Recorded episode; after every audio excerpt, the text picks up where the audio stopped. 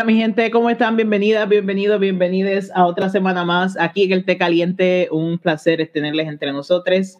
Eh, y hoy eh, me acompaña como todos los miércoles. Eh, ella es teóloga, ella es abogada, ella es economista, ella es bogotana, lo que no sabe se lo inventa.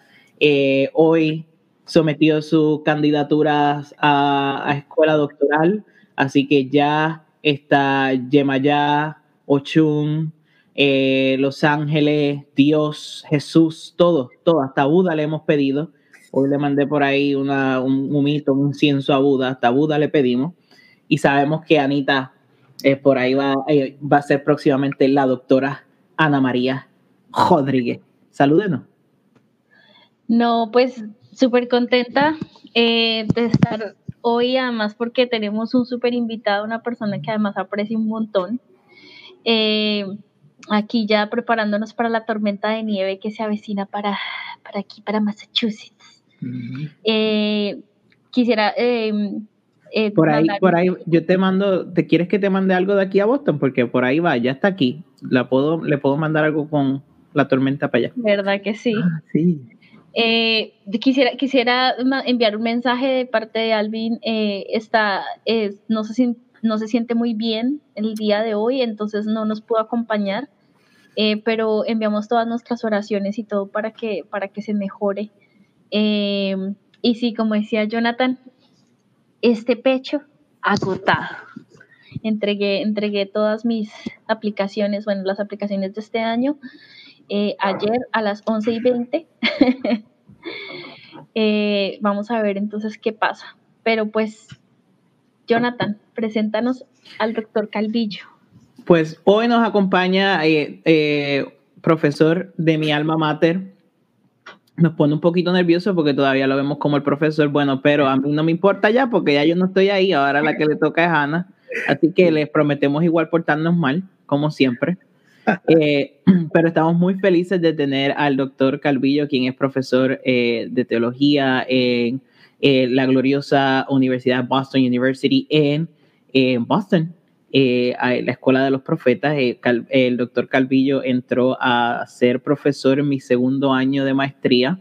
No hmm. tuve el placer de, de tener, de, de, tomar una clase con él, porque me fui ahí a aventurar para Colombia, pero pero el sí. Amor, el amor hizo lo suyo. No, yo fui a estudiar, ¿qué va? que está hablando ahí, que, que, yo fui a estudiar como una persona que estudia. El profesor Calvillo, pues sí, quería que eh, tratamos de que fuera mi profesor ahí a última, pero pues estaba escribiendo un libro del que vamos a hablar hoy. Mm. Y antes de presentarles al doctor Calvillo ahí como para que nos salude, le mandamos un saludito allá a la gente que se está conectando, la señora Clara Nelly Piña, madre de la eh, Doctor Candidate Ana María Rodríguez. Todavía no, todavía no. No, perdóname, hoy estamos hablando de pentecostales, así que yo aprendí los pentecostales que uno declara, decreta y, y pisa en el nombre de Jesús. Hay que mirar para el frente. lucha. Eh, y también un saludito a Esmeralda Morales desde Guatemala.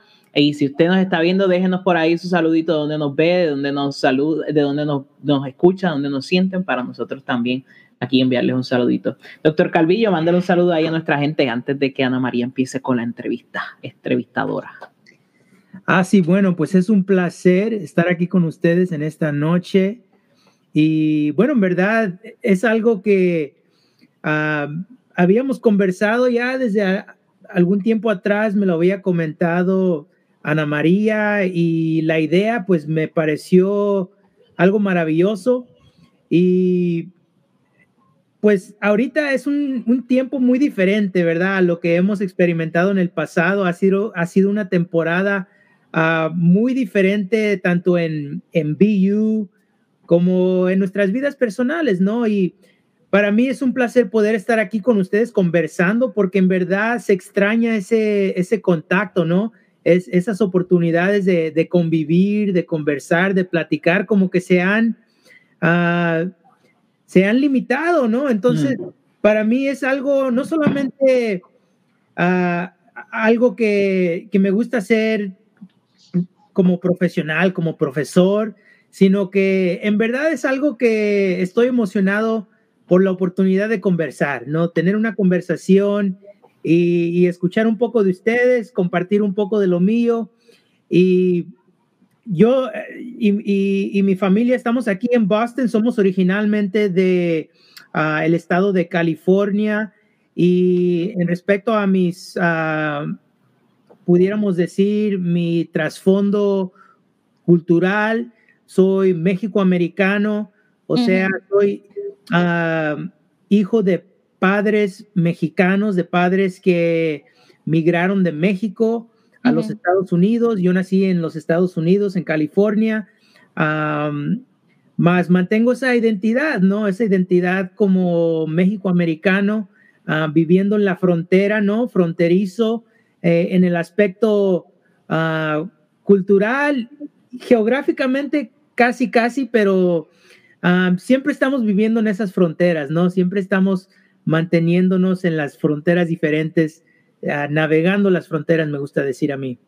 Así que un saludo a todos y en verdad ah, estoy emocionado por esta conversación.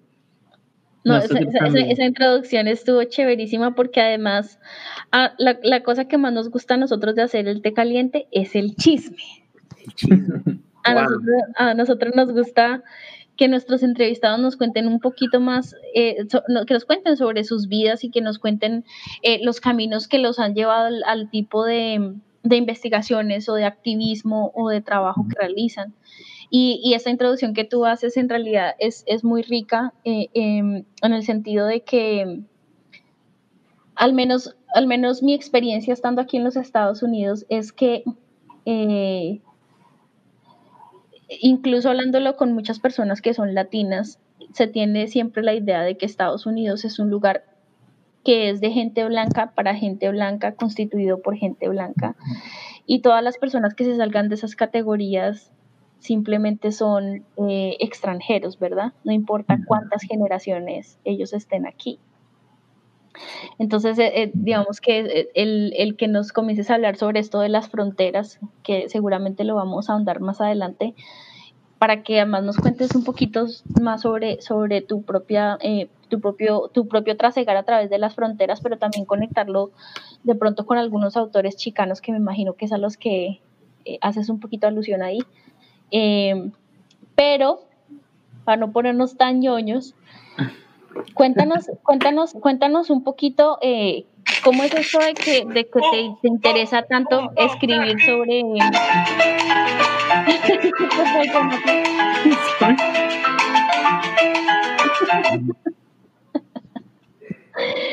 eh, que nos cuentes un poquito eh, sobre, sobre por qué, por qué estás tan interesado en, en hablar sobre los pentecostales.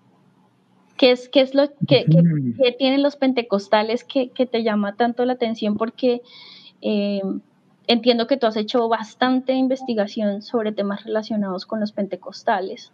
Sí. Sí, bueno, muy buena pregunta. Y buena pregunta para comenzar. Lo que pudiera decir para comenzar es de que actualmente yo estoy de trasfondo pentecostal.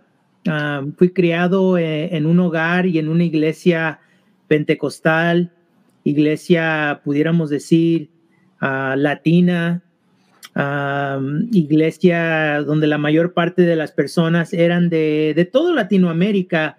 Claro, siendo en el área de, de Los Ángeles, pues siempre tienden a predominar los mexicanos y mexicoamericanos, pero en verdad me crié en ambientes bastante diversos Ah, donde se representaban personas de, de toda Latinoamérica, el Caribe, ah, tanto Sudamérica, Centroamérica, ah, pudiéramos decir, había también puertorriqueños, dominicanos, cubanos, así que para mí eso fue un privilegio eh, poder crearme en ese tipo de ambiente, porque yo sé que para algunos, algunas personas latinas aquí en los Estados Unidos, no, no todos tienen esa oportunidad. Algunos se crían con, ya sea con personas de, del mismo trasfondo que ellos o, o, con personas quizás blancas o de otro, de otro trasfondo, ¿no?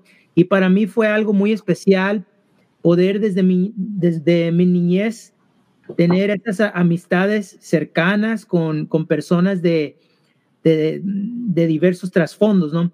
Ahora, sabiendo eso, uh, yo siempre tuve preguntas sobre cómo ser parte de una iglesia, por ejemplo, pentecostal, o pudiéramos decir más generalmente evangélica, ¿en qué formas ese tipo de iglesia uh, acarrea a las personas, a los miembros, a que se sigan identificando con sus, con sus identidades étnicas y mm. más que todo personas como yo, siendo lo que llamamos segunda generación, o sea, mis padres son la primera generación que vinieron aquí y yo ahora vengo a ser la segunda generación, personas de segunda generación, tercera generación, aún algunos de primera generación que, que se criaron aquí, llegaron mmm, a una edad muy joven, muy jovencitos,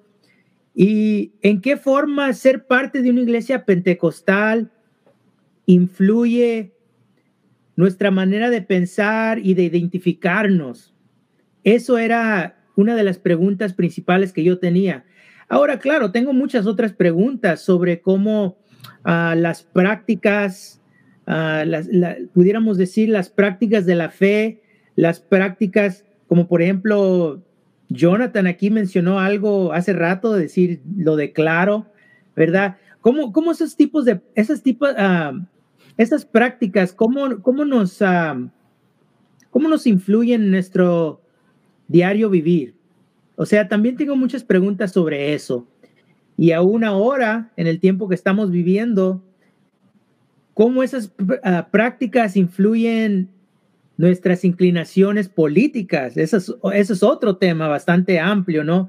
Pero eso es un tema que también uh, ha venido a relucir en esta temporada bastante, pero son preguntas que yo he, tenido ya por algún tiempo, que he estado trabajándolas, uh, haciendo investigaciones sobre, sobre esos temas, pero para mí comenzó con eso de la, la identidad étnica. Hmm. Pero yo tengo una pregunta, de pronto para muchas personas que nos están escuchando dirán, pero ¿qué es eso del pentecostalismo, verdad? ¿O qué es ser evangélico? Y a mí me, me interesa mucho saber cuáles serían tus definiciones de, que, de, de, de, lo que has encontrado en tu investigación, de lo que has eh, investigado de otros autores, ¿cómo definirías qué es ser evangélico, digamos, como una categoría más general? Lo que, y qué es ser pentecostal. Lo que los colombianos le dicen los cristianos. Pues me pare, eh, en, en, Colombia era muy, para mí fue muy interesante mi tiempo en ¿verdad? Colombia de que era los católicos y los cristianos, porque era como si los católicos adoraran a pero otra yo, gente. pero yo, pero yo he visto la, la misma tendencia en otras partes de Latinoamérica. Sí, sí, sí, sí. Sí, sí, actualmente esa distinción viene a relucir también en, en el libro que acabo de escribir, porque también en el ambiente donde estuve, Uh, se acostumbraba a decir eso, ser cristiano versus ser católico, ser católico, Que igual estoy de acuerdo contigo, Jonathan, que es incorrecto uh, usar ese, uh -huh. ese título, esa distinción de esa forma, porque en verdad venimos de, de, la, de las mismas raíces. Ahora yo, yo entiendo que hay, que hay diferencias y eso es lo que la gente quiere enfatizar pero me parece que esa forma de enfatizarlo como que se, se malentiende, ¿no? Y la pregunta, ¿no? ¿Cómo definimos ser pentecostal? Pues eh, en respecto a la teología, hay ciertos aspectos de, de, la, de, la, doctrina pentecostal que pudiéramos decir, estos son los, uh, los puntos claves, ¿no? De los pentecostales y, y más que todo está el énfasis en el bautismo en el Espíritu Santo, ¿no? La, la, creencia de que uno es salvo, uh, pero luego viene una segunda bendición, ¿no? Puede venir una segunda bendición, que es el bautismo en el Espíritu Santo. El bautismo en el Espíritu Santo no es lo que ocurre al punto de, de salvación, sino que es algo que, que ocurre, que debe de ocurrir después, que el creyente debe de buscar, uh, que el creyente debe de, uh, de en verdad desear que eso sea una experiencia uh, que ellos puedan tener. Y, y, eso se acompaña con el, la señal de hablar en lenguas, por lo menos ese es el, esa es la doctrina clásica pentecostal, ¿no? Ahora, claro, han habido muchas, ah, muchos movimientos que han surgido fuera de eso, como generalmente lo que llamamos el, el movimiento carismático, que se, que se encuentra tanto en la Iglesia Católica como en iglesia, iglesias uh, main, mainline, ¿cómo llamamos mainline? En, tradicionales. Tradicionales, sí, que se encuentran movimientos. O, o históricas. Históricas, sí. Históricas, pudiéramos decir. O colonizadora. colonizadora, bueno. Entonces, uh, bueno, es una distinción también que es difícil no dárselas a todos, ¿no? Porque hay, hay elementos de eso en, en pudiéramos decir, en muchas de las denominaciones colonizadoras. Pero bueno, uh, o sea que es un movimiento que se ha, se ha definido doctrinalmente, tiene sus denominaciones, o sea, se ha definido organizacionalmente, pero a la vez las creencias se han difundido y se han, uh, han influenciado otros movimientos y, o sea que es globalmente, mundialmente, es un movimiento que ha tenido mucha influencia sobre, sobre el cristianismo. Ya, ya. y digamos, dentro, dentro, de las, dentro de las características que tú has visto de, los pentecostales, además del hablar en lenguas, de tener el bautismo en el Espíritu Santo, ¿has encontrado algunas características eh, comunes entre los, entre los grupos que has tenido la oportunidad de, estudiar? Ah, sí, qué, qué, bueno que haces esa pregunta, porque sí, claro, aunque, aunque esa doctrina, pudiéramos decir, es uno de, de, los puntos claves, pero a la vez, cuando hablamos de las prácticas ah, normativas dentro de, las iglesias y los movimientos pentecostales, sí hay muchas prácticas que se comparten aún fuera de, la doctrina del bautismo en el Espíritu Santo y el hablar en lenguas. Ah, y pudiéramos decir, ah, bueno, la forma en la que yo la diría es que es como tener una expectativa de que pueden suceder cosas sobrenaturales en la vida natural, ¿no? Ah, esa expectativa yo pienso que es una, una de las características generales de los movimientos pentecostales y carismáticos, eh, tener esa, esa esperanza de que, de que Dios obra en la vida diaria en formas sobrenaturales, ya sea en sanidades, por ejemplo, o otros tipos de milagros, pero aún, aún en formas más, más leves. ¿Cotidianas? Más cotidianas, sí, más cotidianas. Como por ejemplo tener impresiones de Dios, por ejemplo, como, decir, mm, ah, Dios me ha, me ha mostrado esto, o claro, algunas personas lo hablan como que es una visión o algo así, pero, pero generalmente lo que yo he encontrado es como una expectativa de que Dios comunica de una forma constante con el espíritu humano, ¿no? O sea, wow el ser humano tiene espíritu y el Espíritu Santo comunica con el espíritu eh, de, la persona y hay como una comunión constante y hay esa expectativa de que, por ejemplo, las decisiones que uno toma, los cambios de la vida, uno puede esperar de que, de que haya cierta guianza del espíritu, ¿no? E, e, ese tipo de hablar, ¿no? Ese tipo de... incluso, con las decisiones más sencillas de la vida, ¿verdad? Sí. yo, he escuchado de algunas personas pentecostales, por ejemplo, que antes de vestirse, por ejemplo, le piden guías al Espíritu Santo. Antes de tomar el bus o el taxi, le piden guía al Espíritu Santo para presentarse a un trabajo, ¿verdad? E, es como, como si se volviera un compañero, un compañero de vida. Y creo que hay mucha riqueza en eso, ¿verdad? ¿Tú cómo lo, cómo lo ves? Sí, sí, me parece que lo has, que tu descripción en verdad representa lo que, lo que es la vida uh, pentecostal. O sea, ah, que lo sobrenatural sea natural, pero, pero, pero en ese aspecto que has, que has describido, que es esa comunión constante. Jonathan, ¿tú ibas a decir algo? Creo que te... sí, es que, Quiero saludar a las personas que se han ido conectando. Por ahí está Jessica Álvarez Rivera en los de México y dice que nos sigue en el podcast. Jessica, tenemos el podcast un poquito abandonado y es mi culpa. Eh, necesitamos eh, contratar un asistente para subir los, eh, los episodios al día, al tiempo. pero, pero, pues pero ahorita, nosotros antes de finalizar el año, pues, vamos a tener eso ubita. Exacto, exacto. Y pues eh, necesitamos contratar a alguien, lo que pasa es que decidimos estudiar teología, no medicina, eh, ahí está el problema. Eh, por ahí está Mónica, Mónica de, también de Boston University, por ahí está Mónica y desde Boston, Mónica, un saludito. David Jaimes dice, somos familia. Mónica también nos dice que la Virgen tiene ese rol en, el catolicismo. Entiendo que está hablando del asunto de, la revelación divina, eh, este asunto de las visiones. Eh, está Riquel Silva y dice buenas, buenas. Eh, David vuelve y nos comenta, el Espíritu Santo para un pentecostal es la, barbaridad de creer que de un Dios vivo y presente.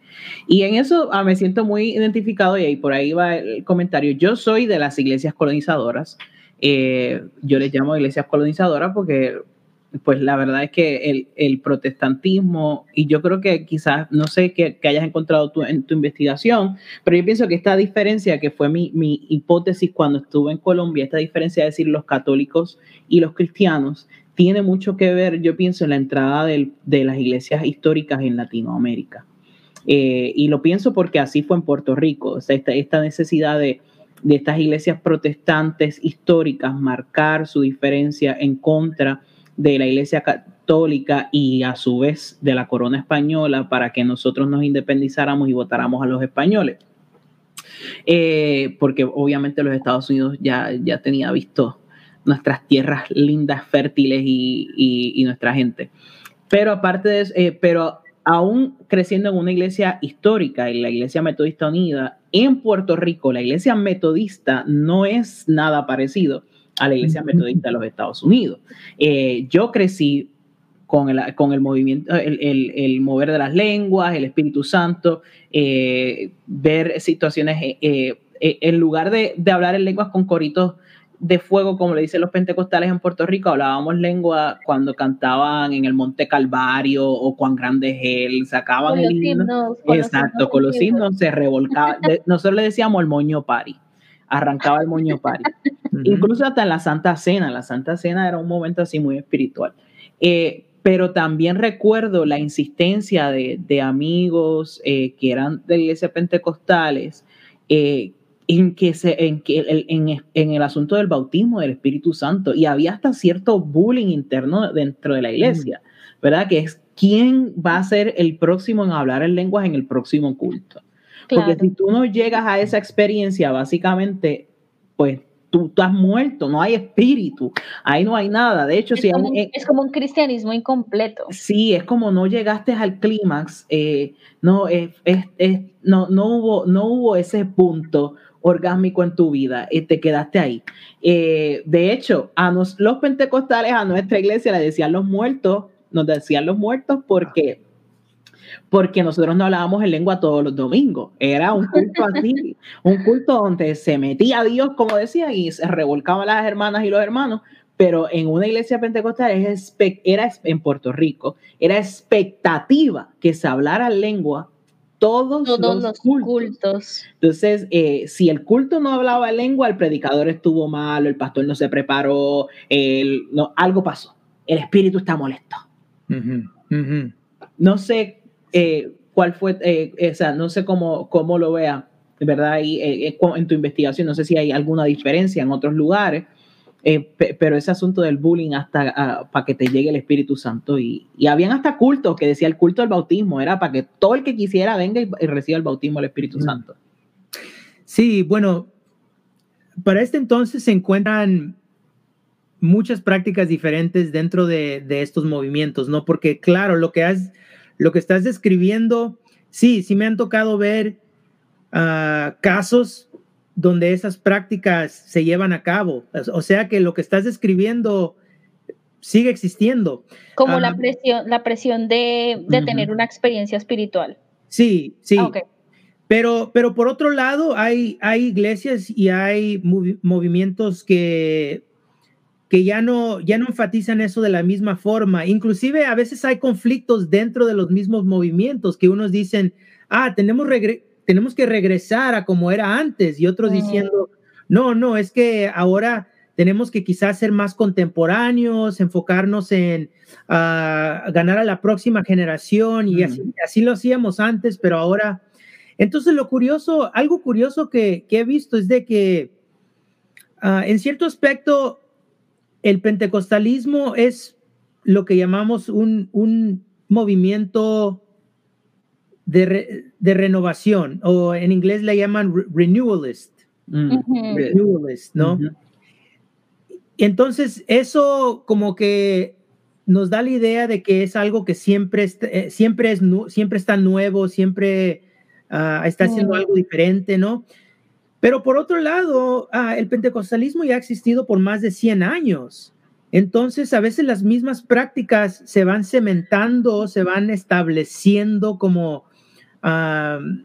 Como las tradiciones. Como las tradiciones y se pueden hacer rígidas también. Entonces, dentro de los movimientos a veces esas situaciones como que como lo que está describiendo Jonathan a veces suceden, no siempre, pero a veces suceden porque hay personas que no quieren perder ese fuego, no quieren perder lo que se les ha mostrado como así debe de ser, esto es lo que es ser pentecostal, y en ese aspecto están como queriendo regresar al avivamiento que quizás conocieron antes o que quizás se les dijo que así debe de ser. Ahora, yo no, yo no estoy aquí para alegar de que, de que debe de ser de esta forma o no debe de ser. Quizás esa, esa es otra conversación, ah, pero yo, yo estoy hablando de lo que yo he visto, ¿no? De lo que yo he observado. Y sí, he visto que también, también ahora es lo que, lo que eh, ha crecido bastante lo que llamamos el neopentecostalismo, ¿verdad? Uy, ese, Cuéntanos un poquito, cuéntanos cómo defines el neopentecostalismo que lo hace diferente. Ah, exacto, esa es mi pregunta. ¿Hay alguna diferencia? Porque escuchándote ahora hablar, pensaba también en el neopentecostalismo y pensaba que una de las, una de las características que tiene, que el pentecostalismo tiene muy, muchas, muy buenas características, pero una de las características que, que el movimiento pentecostal tiene que es importante es eso que decías, ese renovarse porque en algo que la iglesia tradicional, histórica, no, y que yo, y yo pensaría también la iglesia católica, ah, ah, es muy difícil atemperarse a, los tiempos. Eh, y la iglesia pentecostal ya no es, por lo menos la iglesia pentecostal que yo dejé en Puerto Rico y si vuelvo para atrás, ya no es la misma lo que se cantaba, los coritos que se cantaban ya no son los mismos. La gente en las iglesias donde no se podían cortar el pelo, pintarse el pelo, maquillarse, ya se maquillan, se cortan el pelo, se pintan y hacen. Eh, es, es, muy interesante la, la, facilidad que tiene el movimiento ah, para cambiar y atemperarse y seguir siendo relevante, adaptarse y seguir siendo relevante a la juventud de cierta manera. Entonces, mi pregunta es si hay alguna diferencia entre el neopentecostalismo o el neopentecostalismo es simplemente esa transición que viene del pentecostalismo tradicional moviéndose a lo que...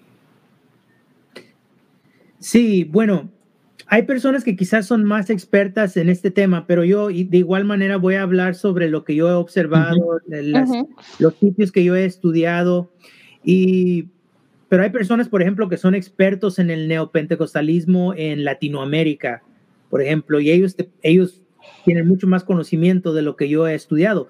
Pero lo que yo he visto, y sí he tenido bastante contacto con algunos movimientos y algunas iglesias y congregaciones neopentecostales, lo que yo he visto es de que ah, se pudieran ver por unas... Ah, por un lado, se pudieran definir institucionalmente. O sea, las iglesias neopentecostales típicamente surgieron después, años después, muchos años después de, ah, de las denominaciones clásicas pentecostales, o sea, esas denominaciones que surgieron ah, cerca de, bueno, de lo que llamamos el, el avivamiento de Azusa. Y eso fue ya hace, ahora ya hace como 114 años atrás, ya. Ah, me parece, 113, 114. Bueno, 1906 me parece que fue el año que sucedió, tengo que ver. 1906, sí. Ah, En Puerto Rico había un corito de eso, de ese había. Ah, 1906. Sí, sí, entonces más o menos nos da la idea de, de, la edad del movimiento.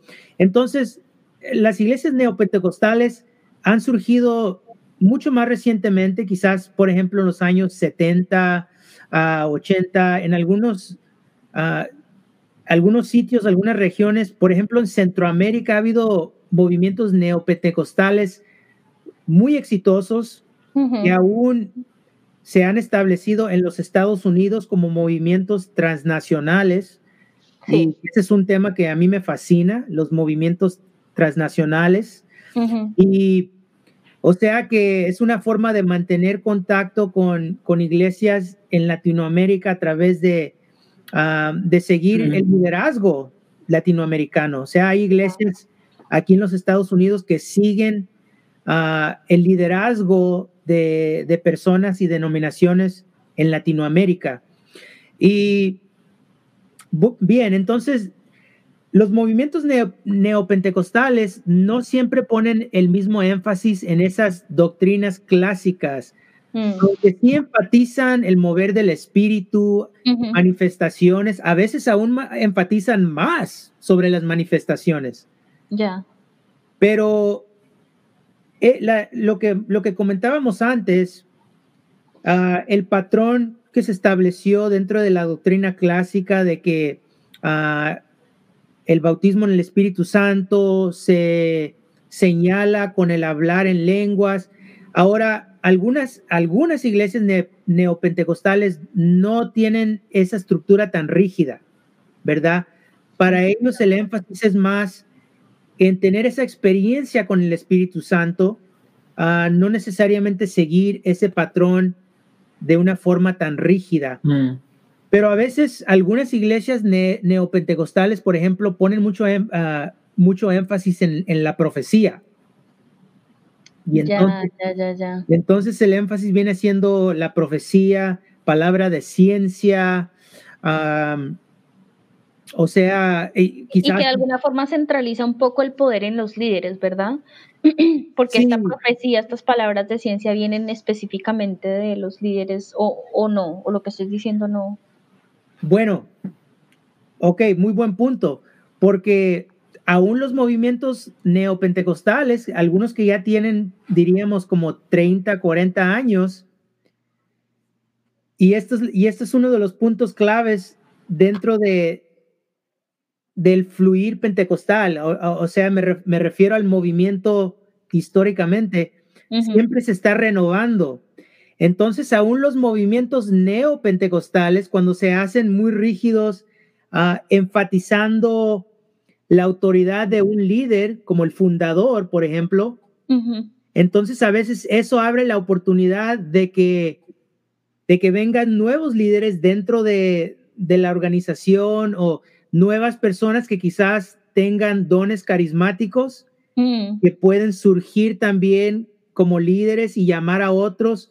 O sea que existe esa posibilidad de que cuando el movimiento se, se hace muy, muy rígido, pero esas prácticas siguen adelante, entonces surgen nuevos líderes que, que están mostrando esos dones, están mostrando la habilidad de compartir palabra profética, entonces, oh, wow, ahí viene el nuevo movimiento o la nueva iglesia que se está formando. Ahora vámonos para acá, a este nuevo movimiento o, a, esta, a, este nuevo avivamiento que está surgiendo por allá. Entonces, existe esa posibilidad de que, de que sigan nuevos avivamientos y, y nuevo, you know, nuevas iglesias, nuevos movimientos y, y pues el, el, ese, ese fluir, ese río, ¿verdad? Que viene de, desde atrás, sigue reinventándose de una forma a veces... sí, de una forma más, ¿cómo, diríamos en español? Um, grassroots, grassroots. Um, eh, movimiento de base. de base. Movimiento de base, exactamente, gracias. Soy, soy, medio, soy medio pocho, ¿no? A veces se me van las palabras. Ana María crecía en Colombia y hasta el otro día se mudó a Boston y ya... ya Al día siguiente se me olvidó el español.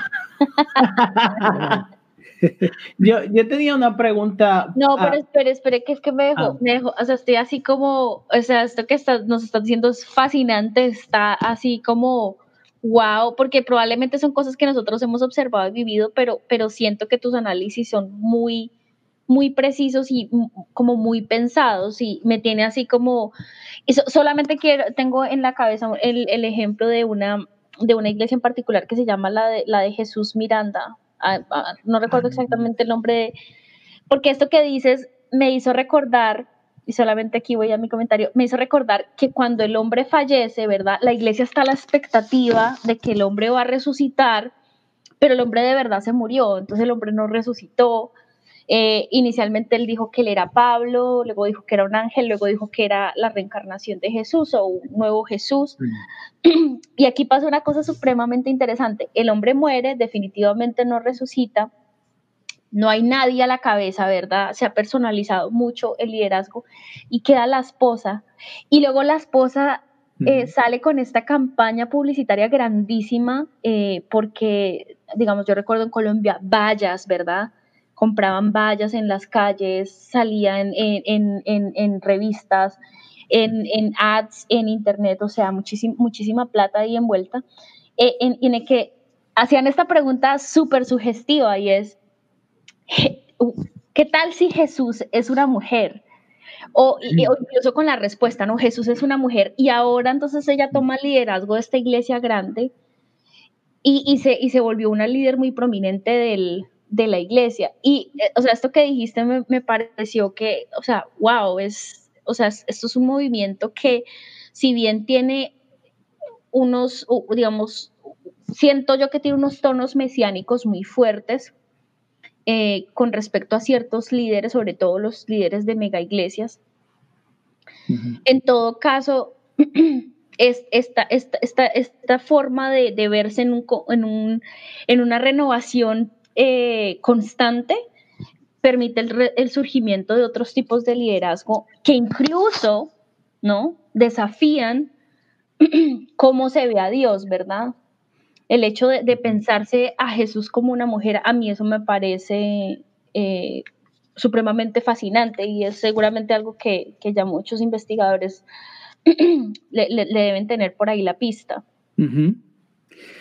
Bueno, sí, por ejemplo, el, mismo tema, bueno, no el mismo, sino un tema parecido, no, no tan eh, quizás ah, tan único como el que me has dicho, porque ese es, un caso muy especial. Pero, por ejemplo, hay debates y todavía aún las iglesias pentecostales, hay unas que son más inclusivas en el aspecto de liderazgo de la mujer, por ejemplo, y hay unos que, son muy, ah, pudiéramos decir, liberales en ese aspecto, y hay unos que son muy conservadores, que todavía ah, no permiten a, la mujer ah, que, que, predique o por ejemplo lo que estamos, el tema que estamos tocando de la profecía, que si la profecía es algo que Dios da y que, y que la persona que tiene ese don ahora puede compartir esa palabra de Dios, si, si decimos que la que las mujeres no pueden hacer eso, entonces ¿qué imagen está dando eso sobre Dios, no?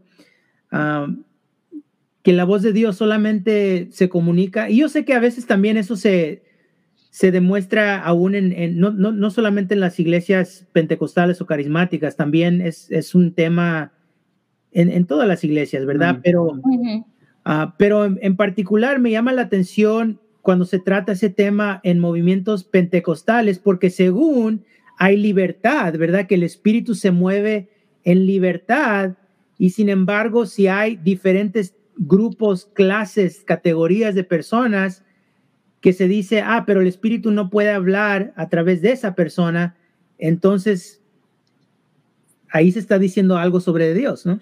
Claro. Yo, yo quería hacerte una pregunta porque eh, yo siempre, yo, he sido muy crítico de, de, los, de, de la iglesia pentecostal eh, o de los movimientos pentecostales por el, por, por el estereotipo y quizás quizás por la, la mayoría que, que, que, que, que aparece en, en, los medios. Por ejemplo, con la elección de Donald Trump eh, y, y, con la, la, las pasadas elecciones y la, derrota de Donald Trump, eh, fueron pastores. Eh, de corte pentecostal quienes lo, lo, apoyaron. Y mucho se dice de que la iglesia pentecostal no ha hecho aportes eh, en, movimientos sociales, eh, porque se desconoce también lo importante que ha sido el movimiento pentecostal en, por ejemplo, por decir, el, eh, los derechos civiles de las personas afroamericanas aquí en los Estados Unidos, entre, otras, entre otros movimientos. También podríamos mencionar el movimiento feminista en cuanto a liderato eh, feminista, eh, eh, mujer en las iglesias. ¿Qué tú piensas? ¿Realmente el movimiento pentecostal ha sido también semillero de resistencia o eso se le deja a la teología de la liberación y a la iglesia católica en América Latina? Ah, sí, muy buena pregunta y muy provocativa también, me encanta. Sí, ah, bueno, yo pienso, si exploramos la historia de la iglesia pentecostal, o sea, el, el eh, movimiento moderno, pues pentecostal. Hay, claro, hay unos que dicen, no, siempre ha habido iglesia pentecostal desde que nació la iglesia en Hechos 2, no, la iglesia ha sido pentecostal. Pero hablando del movimiento uh, moderno pentecostal, uno de los aspectos que, una de las características del movimiento es que generalmente era un movimiento que, que salió de las clases Ah, pudiéramos decir las clases trabajadoras, ¿no? Working class, ¿no? La, ah, como, el término que usamos hace rato, las comunidades base, ¿no? Un movimiento eh, centrado eh, eh, en, las comunidades base, en las comunidades, ah, en muchos casos de bajos recursos, vemos que algunos de los líderes primeros eran afroamericanos, ¿no? Inclusive el predicador principal del avivamiento de Azusa era un predicador afroamericano. Ah, y también ahí se encuentran las personas latinas desde el comienzo, ahí están presentes en ese movimiento ah, inicial y de ahí salieron algunos de los primeros líderes que estuvieron presentes en Los Ángeles, de ahí empezaron ya a acarrear el mensaje pentecostal a otros lugares. Unos aún fueron a, Latinoamérica, pero muchos estuvieron en las zonas fronterizas. Entonces regresamos a ese tema. Las fronteras siempre han sido claves para el pentecostalismo. Ah, las fronteras entre los Estados Unidos y México y también otra frontera clave que quizás algunos no lo piensan como frontera, pero Puerto Rico.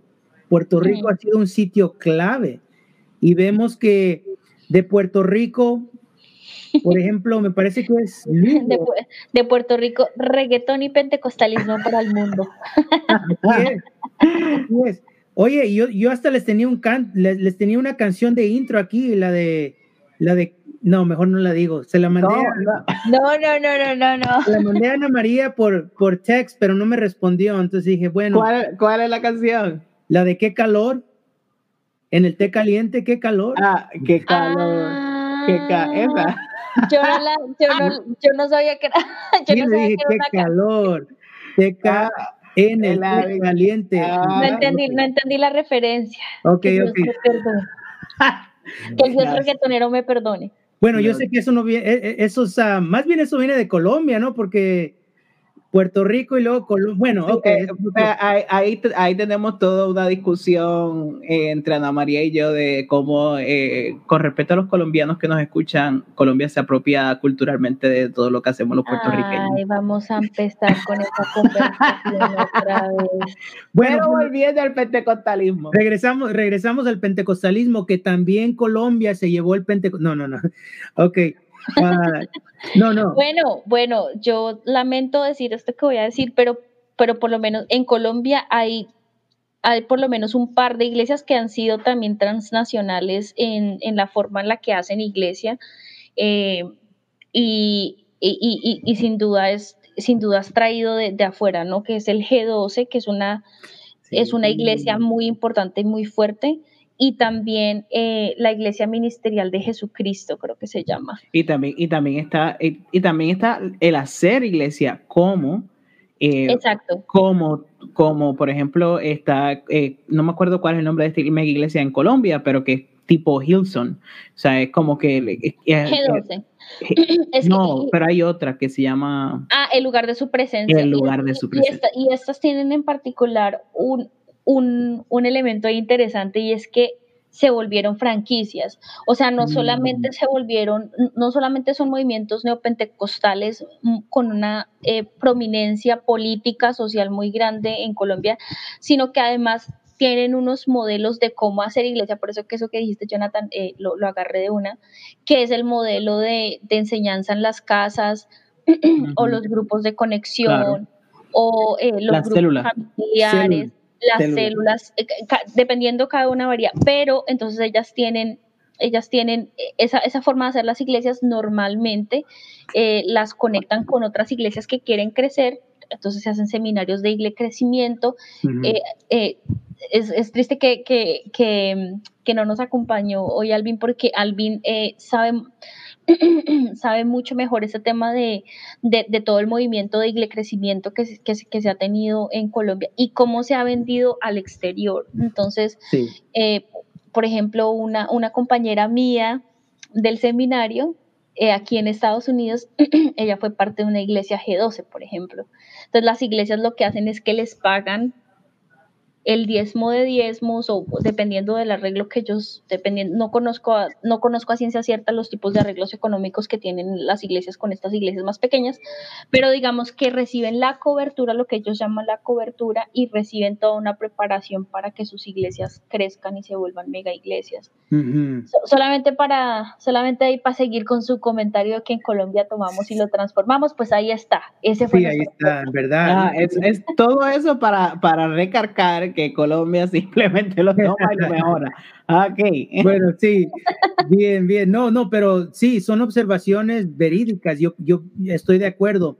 Uh, ahora, lo que iba a comentar sobre Puerto Rico es que también de Puerto Rico uh -huh. sale, sale una especie de pentecostalismo mm. y, y vemos, por ejemplo, ve, vemos, por ejemplo, uh, trabajadores que, que fueron a la isla de Hawái, de Puerto Rico a Hawái, y que allá encuentran el pentecostalismo, está como, me parece, Juan Lugo, que luego regresa a Puerto Rico, algunos se quedan en California también, uh -huh. había puertorriqueños en California también envueltos en el movimiento pentecostal, pero Lugo regresa a Puerto Rico, ahí se funda una iglesia bastante fuerte también. Ponce.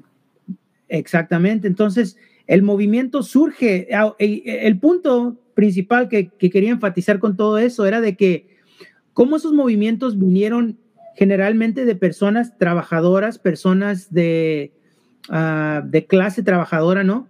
Y, y, el movimiento crece de las comunidades base, ¿no? Como, como habíamos dicho. Mm. Entonces, el movimiento pentecostal ha tenido esa inclinación a, a trabajar con las personas, por ejemplo, de bajos recursos, de comunidades uh, necesitadas, uh, a alcanzar a las personas que a veces la sociedad había marginalizado, uh, pero típicamente, y quizás me estoy brincando ya muy, muy adelante hacia, hacia el día, hacia los días recientes, pero siempre ha habido ese énfasis fuerte en la compasión, la generosidad, ah, ayudas sociales al nivel personal, quizás al nivel programático de la iglesia, crear programas para ayudar a personas necesitadas.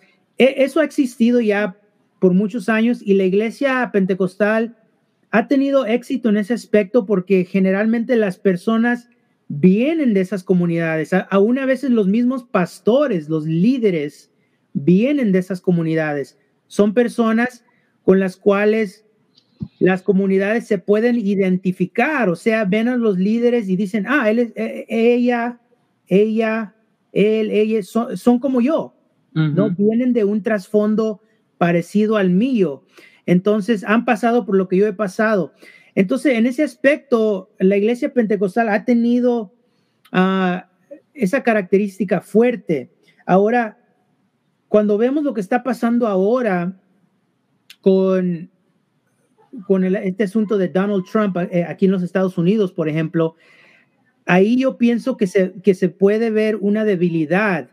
Y eso es de que debe de haber también una teología y un entendimiento que, que capte lo que es el pecado estructural, porque mm. enfatiza mucho el pecado personal, ¿no? Hay mucho énfasis en el pecado personal, pero yo pienso que hay que también reconocer, yo pienso que las iglesias pentecostales deben de reconocer también la injusticia estructural, o sea, cuando me refiero al pecado, son injusticias estructurales hmm. que están dentro del sistema en el que vivimos, dentro del, sistema de poder que existe aquí en este país. Y la iglesia tiene que reconocer que esas son también las potestades que, se habla en la guerra espiritual, por ejemplo. Hmm. Esas son las potestades también. No es nomás orar por las personas, porque no, hemos tocado el tema de, los demonios, ¿no? Y de, la guerra espiritual, pero ese es otro tema también. No, y, a ese tema vamos a volver porque tenemos una conversación pendiente eh, con otro teólogo muy chévere de, México que es Raúl Méndez. Ah. Eh, y esa es una conversación pendiente, entonces esa podría ser una conversación que podríamos tener eh, los cuatro con, con Raúl Méndez. No, no, sé si lo estoy confundiendo, pero ¿él es también sociólogo o...? Él es antropólogo. Antropólogo. Antropólogo. Me parece que, me parece que soy parte de un grupo, de un equipo donde, y que, que él está también ahí presente. Bueno, pero como decía yo, ¿por qué no también entender estas potestades estructurales que, están, por ejemplo, atacando a, a tantas personas diferentes dentro de, nuestra sociedad, creando, creando y manteniendo las igual, ah, inequidades. Inequidades, ¿no? ¿Y por qué no eso se puede ver también como guerra espiritual? Wow. Eso es una pregunta que yo me hago dentro del sistema pentecostal. ¿Por qué no ver esas, esas, esos problemas estructurales como cosas que también se tienen que, que ah, resistir? Y, cambiar y transformar y deshacer. Tú te metiste en un tema que, que, que, de hecho era lo que yo estaba pensando un poco que fuéramos hacia la conclusión de, de nuestra charla de hoy, que además está buenísima. Ojalá tuviéramos más, más, más tiempo para hablar. Eh, y, y, es que es, es, como, como, como estas debilidades y, y, como, como qué propuestas, ¿verdad? Se le podrían hacer al pentecostalismo. Tú ya entraste en esta importante dimensión política y yo me quiero meter con una cosa que, es bien difícil y es el tema económico, ¿verdad? Porque eh, el pentecostalismo es un... Eh, no, no, no todas, pero muchas, ¿verdad? Son pro capitalismo. Eh, desde su génesis, además, están vinculadas con el capitalismo. Eh, tú lo mencionaste ahorita, hablabas de, del pecado individual, ¿verdad? Pero también esta salvación que es individual, pero también este recibir el Espíritu Santo, que es algo que ocurre individualmente, ¿verdad? Hay, hay, un, hay fuerte énfasis en lo individual eh, y, hay, un, hay problema ahí con respecto a, al no ver las, estructuras de lo que está pasando, ¿verdad? Se pone una carga individual en cada sujeto, como por ejemplo, ay, pero es que usted hace esto o hace lo otro, ¿verdad? O, usted no está teniendo suficiente fe, por eso no se sana, o usted no está teniendo suficiente confianza en Dios y tal vez por eso está deprimido, ¿verdad? Y está, eh, no, no, no observa que eh, sobre los individuos, especialmente porque, como tú le decías, muchas de estas comunidades pertenecen a poblaciones oprimidas, a poblaciones vulnerables, que tienen sobre sí muchas capas distintas de injusticia, falta de acceso a educación, falta eh, de, acceso a, un buen sistema de salud, eh, no hay buenos trabajos, ¿verdad? Hay muchísimas, hay muchísimas distintas capas, ¿verdad?, que están sobre esta población. Pero como se ha individualizado tanto la experiencia de Dios, la salvación, ¿verdad? Eh, la, todo el peso de la fe se pone sobre el individuo, entonces es como confía en Dios porque esto te va a salir, confía en Dios porque esto te va a pasar, ¿verdad? Y, entonces creo que lo que ocurre al final es que hay una, se, vuelve, las personas se vuelven un poco acríticas de su realidad eh, y, no la confrontan, digamos, desde una perspectiva mucho más, eh, viendo, digamos, el panorama completo. Y con respecto al tema económico, eh, lo mismo, ¿no? Eh, es que tú tienes que, ah, tienes que tener una buena iniciativa, tienes que tener un buen... Eh, tienes que saber manejar tu dinero. Eh, nosotros tenemos que apoyar la libertad de empresa. Esto del socialismo, esto es del diablo, ¿verdad? digamos que me quería meter ahí un poquito. Ya por ahí hemos hecho algunas charlas provocativas al respecto, pero estoy muy interesada en tu, en tu respuesta. Ah, sí, pues definitivamente eso se ha, se ha visto manifestado en estos días aquí en los Estados Unidos con la elección de, Donald Trump, o sea, combinando los dos, los dos temas, los dos puntos, ¿verdad? Que uh, el, yo pienso que la pudiéramos hablar del pentecostalismo también como una cultura. Yo pienso que dentro de la cultura pentecostal se ha cultivado como un un énfasis en ser, la palabra en inglés es uh, entrepreneur. Emprendedor. emprendedor. Emprendedor, emprendedor, sí. Ser emprendedor. Entonces, la espiritualidad se ve de esa forma también, ¿no? Cada quien está como cultivando uh, su propia ganancia uh, espiritual.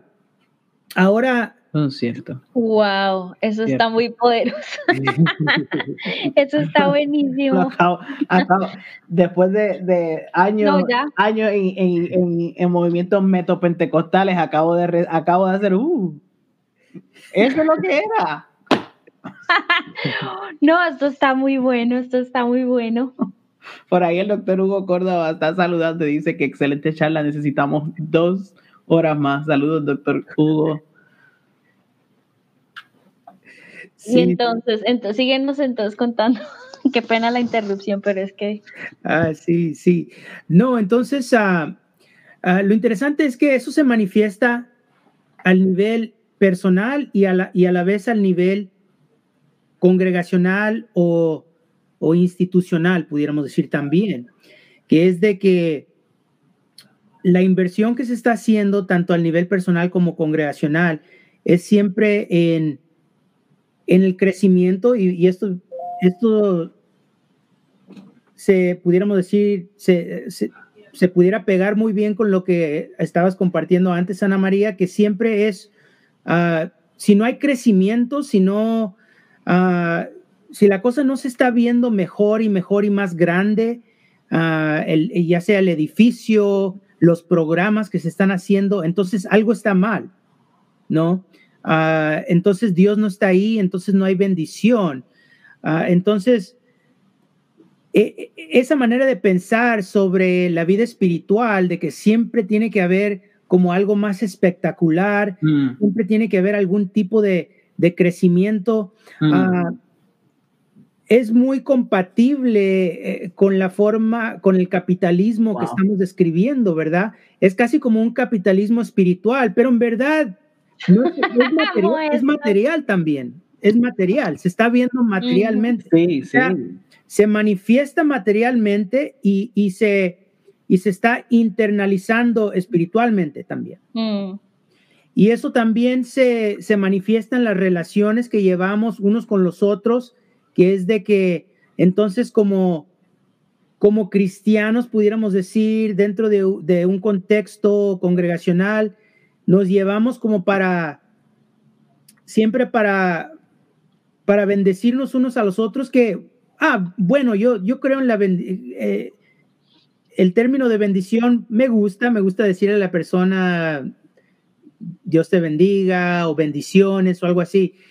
Pero si nos estamos viendo solamente como, como personas de los cuales estamos como para obtener algo, para obtener algún tipo de bendición, todo se hace como una transacción, ¿no? Una transacción, wow. Y a, mí me parece eso tan, tan importante porque, de, y de hecho ahí aprovecho y me monto en el comentario del doctor Córdoba, eh, que está hablando de, la pluralidad en el pentecostalismo, que no se hable de pentecostalismo, sino de pentecostalismos, ¿verdad? Porque hay varias.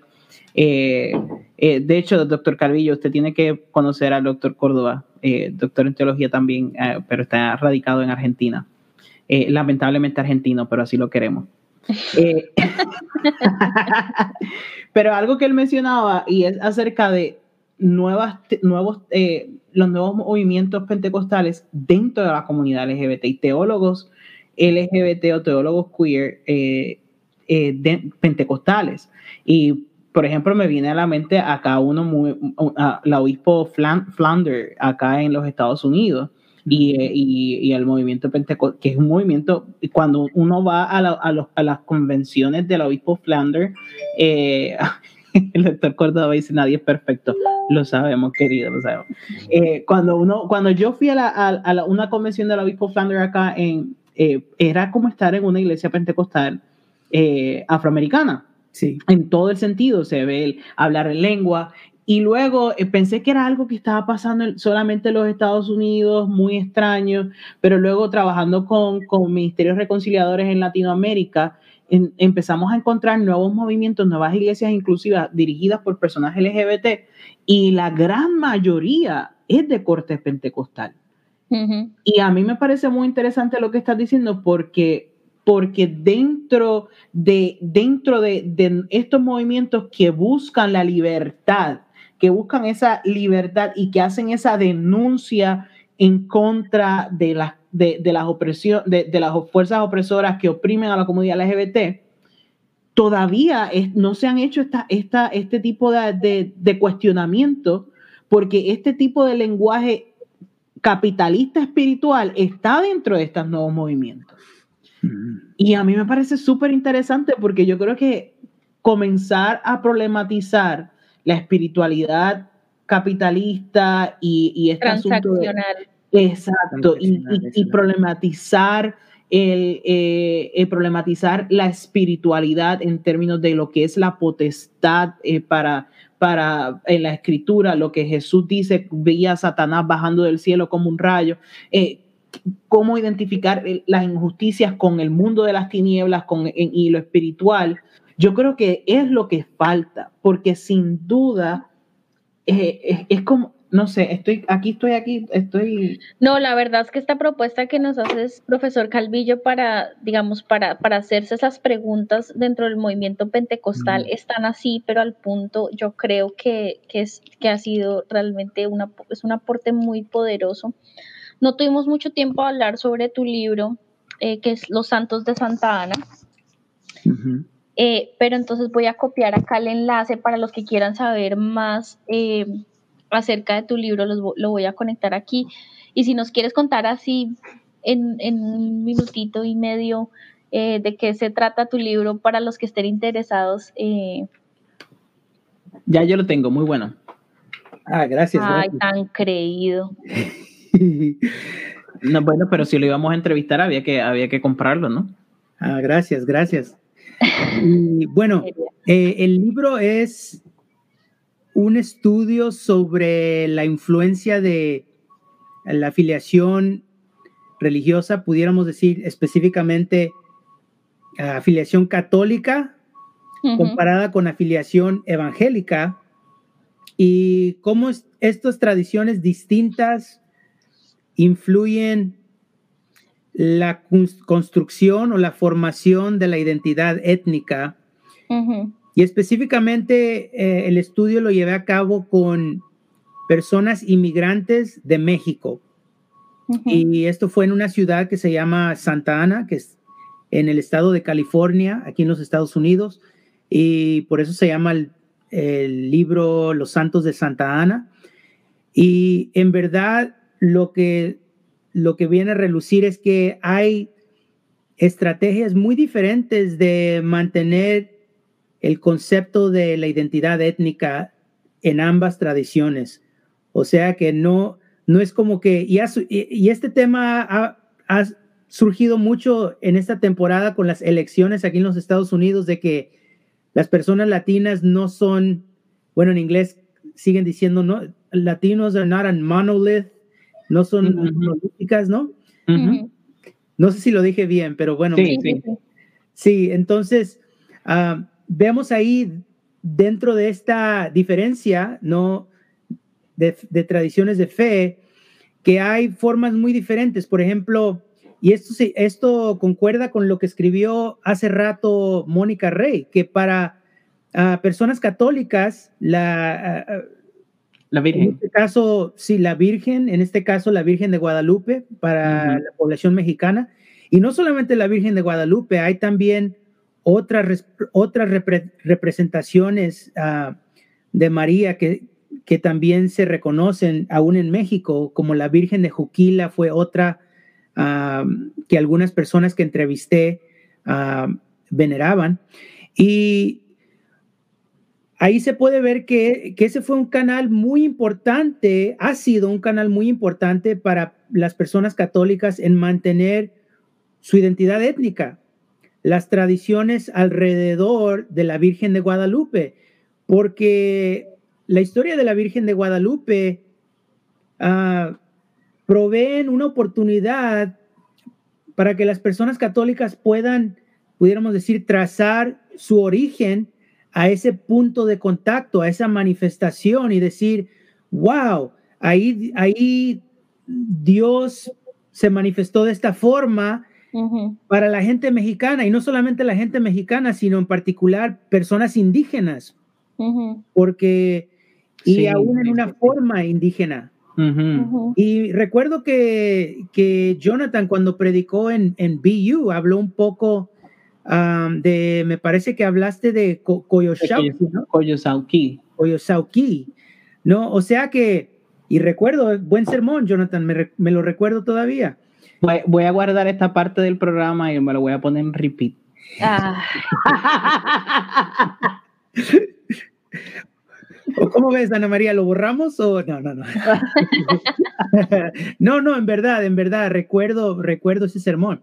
Y entonces uh, vemos esa, uh, esa ligadura entre cierta uh, perspectiva indígena y, y, la tradición católica, ¿no?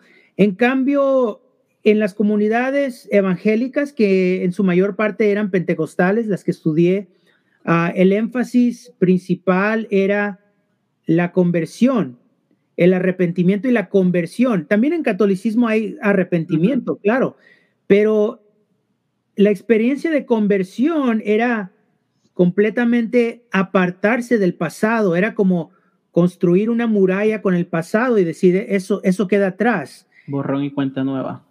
Así es, borrón y cuenta nueva. Entonces, la pregunta que, que yo mantenía era, ¿qué significa esa experiencia de, de, de, de, borrar, de distanciarse? ¿Qué efecto tiene eso para el sentido de identidad étnica? Mm. Ahora, claro, como hablábamos hace rato, las iglesias pentecostales, evangélicas, pueden mantener tradiciones también aún de, de generaciones atrás y pueden mantener um, ciertas memorias también, ¿no? Memorias colectivas, uh, historias, narrativas, ¿no? Pero lo que encontré era que esta experiencia es lo que se, se convierte en uno de los puntos claves, como uno, uno de los marcadores de identidad para el evangélico, ¿no? Es la experiencia uh, de conversión.